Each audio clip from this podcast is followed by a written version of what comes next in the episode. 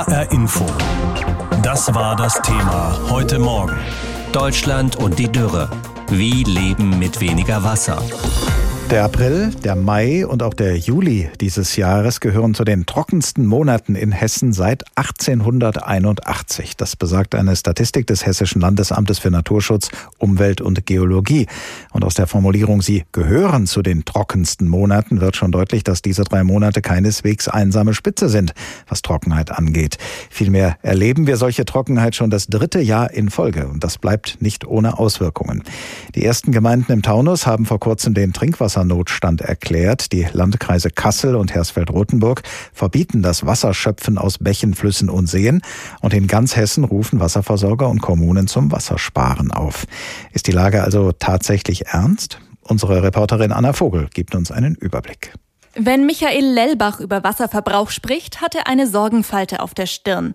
Er ist in der Gemeinde Mörlenbach im Odenwald für die Wasserversorgung zuständig. Sein Problem? Dass es an den extrem heißen Wochenenden so weit kommt, dass unsere Brunnen tatsächlich bis zu 24 Stunden laufen und bekommen es gerade so hin, dass die Hochbehälter gefüllt sind, um den Bedarf zu decken. Der Bedarf sei in diesem Jahr besonders gestiegen, erzählt er. Seine Vermutung, durch Corona seien viele zu Hause geblieben, haben oft den Rasen gewässert und sich einen Pool in den Garten gestellt. Hubert Schreiber vom Wasserversorger Hessenwasser stimmt ihm zu. Er spricht vom Rhein-Main-Gebiet, wenn er sagt, wir sind grundhaft auf einem sehr hohen Niveau in der Gesamtabgabe unterwegs. Dazu kommt natürlich dann Temperatur- und Trockenheitsgetrieben kommen die Bedarfsspitzen, die uns in diesem Jahr nicht ganz so viel Probleme machen wie letztes Jahr. Trotzdem, erst vor zwei Wochen haben die Taunusgemeinden Gräfenwiesbach, Schmitten und Weilroth den Wassernotstand ausgerufen. Ihre eigenen Brunnen liefern nach der Trockenphase nicht mehr genügend Wasser. Das liegt daran, dass Mittelgebirgsregionen wie der Taunus durch ihre Bodenbeschaffenheit ein geringes Speichervolumen für Wasser haben, erklärt Mario Hergesell. Er ist beim Hessischen Landesamt für Naturschutz, Umwelt und Geologie für das Grundwasser zuständig. In Hessen droht aber keine flächendeckende Wasserknappheit und es sind auch keine flächendeckenden Engpässe bei der Trinkwasserversorgung zu befürchten. Dass die Grundwasserstände jetzt gerade in Hessen unterdurchschnittlich sind, führt Herr Gesell noch immer auf die zehnmonatige Trockenheit 2018 zurück, nicht auf die aktuelle Hitze.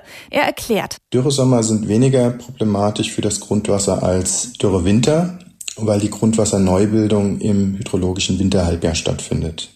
Dürresommer sorgen aber dafür, dass die Böden tiefgründig austrocknen. Bis die ausgetrockneten Böden wieder Wasser aufnehmen können, braucht es Zeit. Die Folge, es dauert, bis sich im Winter wieder neues Grundwasser bildet. Im hessischen Ried, dem größten Trinkwasserspeicher für die Rhein-Main-Region, sind die Grundwasserstände allerdings einigermaßen stabil. Hier lässt man schon seit Jahren für entnommenes Trinkwasser wieder Rheinwasser im Boden versickern.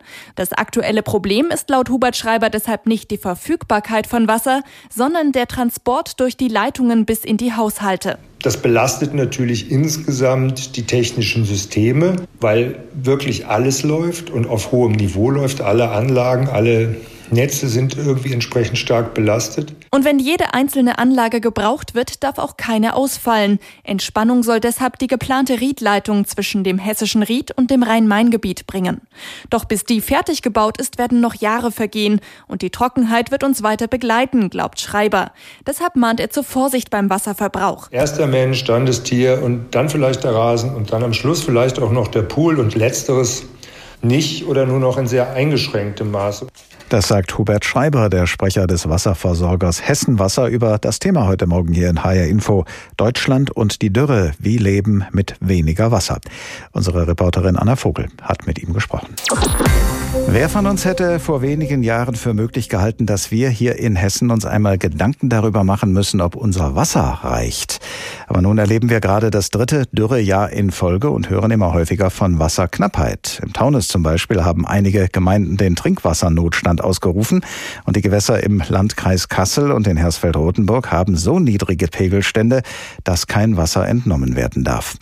Müssen wir uns also daran gewöhnen, in Zukunft mit weniger Wasser auszukommen? Und wie soll das gehen? Darüber habe ich vor der Sendung mit Dr. Engelbert Schramm gesprochen. Er ist wissenschaftlicher Mitarbeiter am Institut für sozialökologische Forschung in Frankfurt und beschäftigt sich dort mit Wasserinfrastruktur. Herr Schramm, die dürren Sommer der vergangenen Jahre und des laufenden Jahres machen sich längst auch beim Grundwasser bemerkbar. Das Hessische Landesamt für Naturschutz, Umwelt und Geologie meldet an 60 Prozent der Messstellen einen unterdurchschnittlichen Grundwasserstand. Ist damit ein Punkt erreicht, an dem wir handeln müssen? Die letzten beiden Sommer waren sehr trocken und von daher sozusagen ist im Boden nicht genügend Wasser drin und nachgelaufen. Und selbst dadurch, dass wir im Frühjahr nochmal guten Regen hatten, ist das ja Ende April schon wieder aufgebraucht gewesen dieses Jahr. Und von daher ist an vielen Stellen kein Wasser mehr da. Das ist nicht flächendeckend so. Das Grundwasserstellenmessnetz ist ja sozusagen flächendeckendes Netz und Sie haben es ja gesagt, 60 Prozent sind davon betroffen. Aber am Rest sieht es auch nicht so gut aus. Also wir müssen zwar noch nicht unbedingt jetzt handeln, aber wir müssen nachdenken, wie wir in Zukunft handeln. Unser Trinkwasser wird zu 95 Prozent aus Grundwasser gewonnen und da sagen nun viele Fachleute, das ist viel zu viel. Welche Möglichkeiten gäbe es denn noch, Trinkwasser zu gewinnen, damit wir uns in nicht so hohem Maße vom Grundwasser abhängig machen? Im Ausland ist es eigentlich üblich in vielen Ländern, dass das Wasser aus Oberflächenwasser gewonnen wird, also aus Flüssen oder aus Talsperren. Die müssen dann anders aufbereitet werden, als das bei uns der Fall ist, wo wir das Wasser aus dem Grundwasser nehmen, wo wir ja historisch mal die Idee hatten, dass über dem Wasser eine Bodenschicht liegt, die das Wasser schützt und vereinträgen, sodass wir sagen weniger aufwendig das Wasser entnehmen müssen. Mittlerweile zeigt sich aber, dass das gar nicht so richtig ist. Also die eine Alternative, wenn wir Trinkwasser nehmen wollen, ist wirklich die, da können wir nachdenken, ob wir auch Flusswasser nehmen oder ob wir Talsperren bewirtschaften möchten. Es gibt ja alle möglichen Wasservorkommen, die jeweils unterschiedlich gut geeignet sind für das, was man damit machen könnte. Abwasser, Brauchwasser, Regenwasser. Wenn wir alle diese Wasserressourcen nutzen wollen für alle denkbaren Zwecke, die jeweils in Frage kommen, dann müssten wir doch wahrscheinlich eine komplett neue Wasserinfrastruktur schaffen. Halten Sie das für realistisch? Auf Dauer halte ich das schon für realistisch. Also wir müssen überlegen, unsere heutige Wasserstruktur wurde ja auch erst im 19. Jahrhundert eingeführt. Davor war es zum Teil durchaus üblich, dass sozusagen unterschiedliche Brunnen und unterschiedliche Wasserquellen für unterschiedliche Zwecke verwendet worden sind, so wie das in Zukunft möglicherweise auch wieder der Fall ist, wenn ich überlege, ich nehme das Regenwasser, was ja ein besonders weiches Wasser ist, zum Beispiel, wenn es nicht verschmutzt ist, für die Waschmaschine, oder ich nehme das Regenwasser für den Garten, dann brauche ich eigentlich auch keine besondere Infrastruktur zu schaffen. Also im Fall des Gartens ist es eigentlich relativ einfach. Da muss ich bloß an die Regenrinne eine Tonne stellen und die Tonne muss groß genug sein und ich muss gucken, dass ich sozusagen den Schmutz da raushole. In trockenen Sommern, wie wir sie seit ein paar Jahren erleben, wird ja nicht zuletzt sehr viel Wasser gebraucht, um die Ernte zu retten, was ja durchaus in unser aller Interesse liegt. Wie kann man denn in Zukunft den Wassermangel in der Landwirtschaft beheben oder wie kann man dafür sorgen, dass sich eine Dürre in der Landwirtschaft nicht so gravierend auswirkt, wie das bisher oft der Fall ist? Die Landwirtschaft hat zum Teil in den letzten Jahren geglaubt, in bestimmten Gebieten, also beispielsweise im Hessischen Ried, wo Bewässerungslandwirtschaft eher üblich ist, schon seit längerem, dass sie so viel Wasser kriegt, wie sie kriegen möchte. Das ist aber auf Dauer nicht der Fall. Gerade im, Hessischen Ried haben wir auch große Trinkwassergewinnungsgebiete, die wir brauchen für die großen Städte wie Darmstadt und Frankfurt und äh, so weiter. Und von daher ist die Landwirtschaft da tatsächlich in eine Konkurrenz Konkurrenz geraten. Mit der öffentlichen Wasserversorgung in der Konkurrenz zieht sie erstmal den kürzeren. Da kann sie nur Folgendes machen. Sie kann nur entweder sich umstellen auf Früchte, die weniger Wasser brauchen, und zum anderen muss sie versuchen, die Anbauweisen zu ändern. Also wenn sie beispielsweise im, im Gewächshaus wirtschaftet, dann ist es ja so, dass das Wasser, was von den Pflanzen aus verdunstet und vom Boden aus wieder aufgefangen wird, oben am Dach des Gewächshauses und wieder runtertropft. Also das ist eine bedeutend wassereffektivere Möglichkeit zu wirtschaften. Jetzt nehmen wir mal an, es ist weiterhin so trocken in den nächsten Jahren. Wir nutzen aber alle technischen Möglichkeiten, die es gibt. Können wir dann sicher sein, dass wir mit dem vorhandenen Wasser auskommen?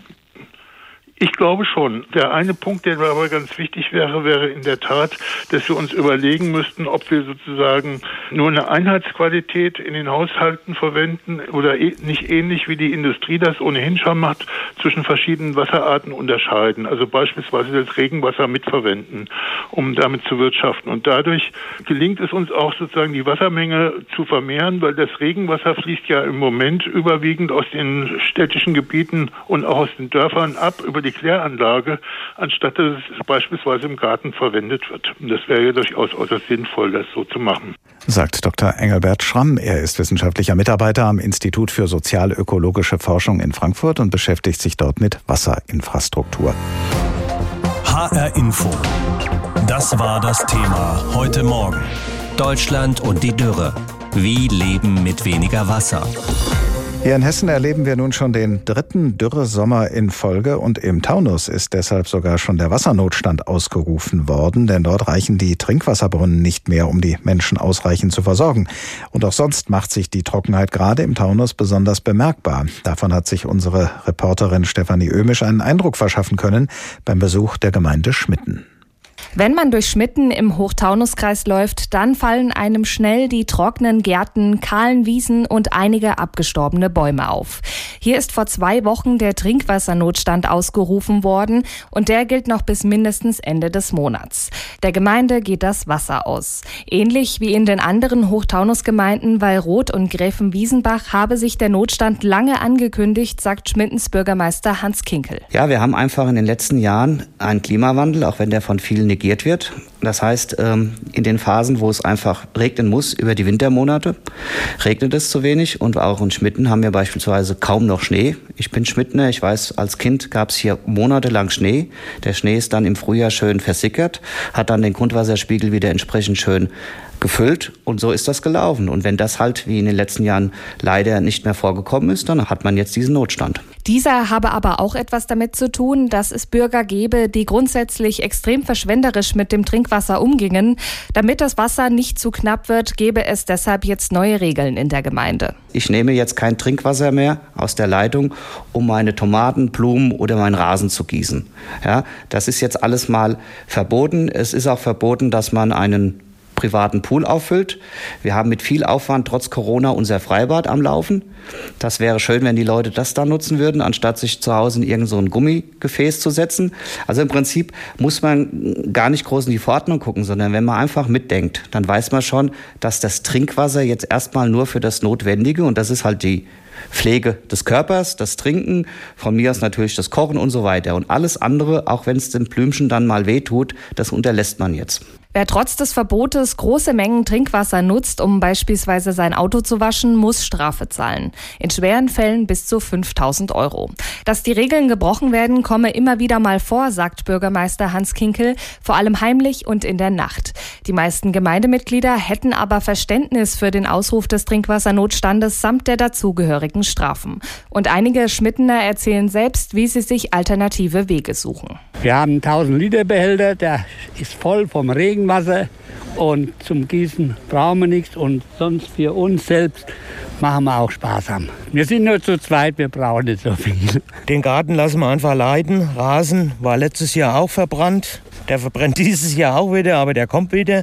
Und generell keine Autos waschen, das ist ganz wichtig. Da fahren wir lieber in die Waschstraße, wenn sie noch aufhat. Die Wasserknappheit ist halt extrem und deshalb einfach sparen, das ist das Wichtigste. Zum Glück habe es in Schmitten in den letzten Tagen immer mal wieder geregnet, sodass sich die Situation etwas entspannt habe, sagt Bürgermeister Hans Kinkel. Die Zisternen seien wieder einigermaßen gefüllt, aber ohne diese Schauer hätten bald Tankwagen die Bürger mit Trinkwasser versorgen müssen. Und so ganz sei die angespannte Dürresituation auch noch nicht vorbei. Das berichtet unsere Reporterin Stefanie Ömisch aus dem Hochtaunuskreis für das Thema heute Morgen hier in HR Info. Deutschland und die Dürre. Wie leben mit weniger Wasser. Hier bei uns in Deutschland können wir uns bislang weitgehend darauf verlassen, dass rund um die Uhr Trinkwasser aus unseren Wasserhähnen kommt, denn bislang ist die Wasserversorgung hierzulande so gut wie fast nirgendwo sonst auf der Welt. Aber gerade jetzt erleben wir bereits das dritte Dürrejahr in Folge. Die Böden sind trocken und die Grundwasserpegel sinken. Müssen wir uns also Gedanken darüber machen, wie wir das womöglich weniger werdende Wasser in Zukunft verteilen wollen und wenn ja, nach welchen Kriterien und zu wessen Gunsten? Wer soll während einer langen Dürreperiode Vorrang haben und wer das das nachsehen? Wem reichen wir das Wasser und wem nicht? Bislang entscheiden das die Kommunen und Landkreise im Falle eines Wassermangels selbst. Aber das Bundesumweltministerium hat vor wenigen Tagen angekündigt, dass nun eine nationale Wasserstrategie in Vorbereitung sei, um den Kommunen und Landkreisen eine klare Orientierung an die Hand zu geben. Darüber habe ich vor der Sendung mit Professor Dietrich Borchardt gesprochen. Er leitet am Helmholtz Zentrum für Umweltforschung in Magdeburg die Abteilung Aquatische Ökosystemanalyse, beschäftigt sich also mit den Wasserressourcen in unserem Ökosystem. Ich habe ihn gefragt, werden die Kommunen und Landkreise in Zukunft überfordert sein mit der Wasserverteilung? Brauchen wir tatsächlich eine nationale Wasserstrategie oder ist das Panikmache? Aus meiner Sicht ist das keine Panikmache. Die äh, nationale Wasserstrategie spricht alle relevanten Wassernutzungen an, die ja sehr vielfältig sind. Es geht ja natürlich zuallererst um das Thema Trinkwasser und Wasserversorgung und Wassersicherheit, aber wir nutzen Wasser ja noch für sehr viele andere Zwecke, um unser gereinigtes Abwasser abzuleiten. Wir gewinnen Wasserkraft, treiben Schifffahrt und der nationalen Wasserstrategie geht es darum, alle Nutzungen in den Blick zu nehmen und das ist mehr als das, was üblicherweise dann zum Beispiel auf kommunaler Ebene in Bezug auf die Trinkwasserversorgung zu entscheiden. Wie könnte denn eine, ich sag mal, Versorgungshierarchie aussehen, wenn das Wasser knapp wird? Es werden ja da viele Schlange stehen. Landwirte, Forstwirte, Kraftwerke, die Industrie. Und sie alle werden sagen, in unseren Bereichen darf auf gar keinen Fall am Wasser gespart werden. Ja, so in etwa muss man sich das vorstellen. Wir haben auf der einen Seite industrielle Ballungsräume, wir haben Großstädte, und wir haben den ländlichen Raum und die Wälder. Und damit wird klar, um was es geht. Regional muss man sich genau anschauen, sozusagen ein Saldo machen. Wie viel Wasser ist da, aber auch in welcher Qualität wer nutzt welches Wasser in welchen Mengen für welche Zwecke und bleibt am Ende, und das ist mir auch wichtig, auch noch genug für die natürliche Umwelt, für die Ökosysteme und für die Biodiversität übrig. Das heißt, diese Hierarchie, wenn ich sie recht verstehe, wird von Region zu Region, von Bundesland zu Bundesland dann unterschiedlich aussehen. Das äh, muss man dann wahrscheinlich sehr genau erläutern, damit nicht die Leute den Eindruck haben, das geht hier ungerecht zu, oder? Ja, Transparenz ist auf jeden Fall ein wichtiges Gebot. Und äh, darum geht es auch diesem nationalen Wasserdialog, der ja selber schon auch ein Unterfangen war, mit allen Betroffenen zusammenzuarbeiten. Und das Zweite, was man dazu sagen muss, ist, dass es dieses Gebot der Zusammenarbeit ein ganzes Stück weit auch heute schon gibt, auch gerade eingefordert durch europäische Umweltgesetzgebung, die EU-Wasserrahmenrichtlinie, alle Maßnahmen, die zum Erreichen beispielsweise der Umweltziele der Wasserrahmenrichtlinie identifiziert worden sind und die umgesetzt werden sollen, müssen unter Öffentlichkeitsbeteiligung entwickelt werden. Wenn man da jetzt so eine Wasserhierarchie aufstellt und sagt, äh, das ist wichtig, das ist an zweiter Stelle wichtig, das ist an dritter Stelle wichtig und so weiter und so fort, können Sie schon absehen, für wen da am Schluss nichts mehr übrig bleiben wird?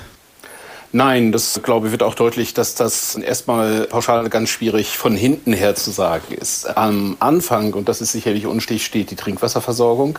Danach wird es dann um weitere Abwägungen geben und da gibt es sicherlich ökonomische Abwägungen, da gibt es Abwägungen, die mit Arbeitsplätzen, aber auch mit Versorgungssicherheit zu tun hat, die zum Beispiel das Transportwesen angeht. Wenn wir auf 2018 das Jahr zurückblicken und den Rhein, mussten wir ja dort konstatieren, dass erst die Ladekapazität bei den Niedrigwässern für die Frachtschifffahrt nur noch eingeschränkt gegeben war, schließlich ganz eingestellt werden musste. Es kam zu Millionenverlusten in der chemischen Industrie, weil Rohstoffe nicht mehr antransportiert werden konnten. Und solche Art von Überlegungen werden das in Zukunft sein. Da kommen wir auch nicht drum herum. Also man würde ja gerne vermeiden, dass man eine Hierarchie aufstellen müsste, wer bekommt Wasser und für welche Zwecke wird Wasser bereitgestellt und für wen und für welche Zwecke nicht. Haben wir eine Chance äh, durch äh, ja, Sparpotenziale, die vielleicht jeder Einzelne, jeder Einzelne von uns hat, äh, darum herumzukommen, solche Entscheidungen zu treffen? Also ich denke, dass es am Anfang erstmal darum geht, das Wasser, das da ist, wie ich sagte, sich in einem Saldo anzugucken und vor allen Dingen, und das ist die Herausforderung, Szenarien in den Blickwinkel nehmen, die den Klimawandel in seinen relevanten Dimensionen abbilden. Bisher ist es so, dass wir einen ganzen Teil von Wasserinfrastrukturen, die wir haben, dazu gehört zum Teil die Trinkwasserversorgung, dazu gehören aber zum Beispiel, wie bewirtschaften wir Füllstände von Talsperren, aber auch wie bewirtschaften wir den Wasserstand von Bundeswasserstraßen aufgrund von Erfahrungen in der Vergangenheit bewirtschaften. Das ist Erfahrungswissen. von dem wir jetzt lernen, dass es für bestimmte Belange und Konstellationen wie die Trockenjahre 2018, 19, 20 für die Zukunft eben nicht mehr reichen. Das heißt, wir müssen nicht nur die Dürre in den Blick nehmen, sondern auch Hochwassersituationen, denn die Kernbotschaft der ganzen Klimaanalysen bezogen auf Wasser für Mitteleuropa lautet ja, im Mittel wird sich nicht sehr viel ändern. Also die mittleren Jahresniederschläge nehmen vielleicht sogar leicht zu. Die Extreme werden sehr viel größer. Also sehr viel mehr Wasser im Winter und sehr viel längere, ausgedehntere Trockenperioden im Sommer, häufig gepaart mit Hitzewellen sagt Professor Dietrich Borchardt. Er leitet am Helmholtz Zentrum für Umweltforschung in Magdeburg die Abteilung Aquatische Ökosystemanalyse. Und vor der Sendung habe ich mit ihm über das Thema heute Morgen hier in HR Info gesprochen. Deutschland und die Dürre. Wie leben mit weniger Wasser? HR Info. Das Thema. Wer es hört, hat mehr zu sagen.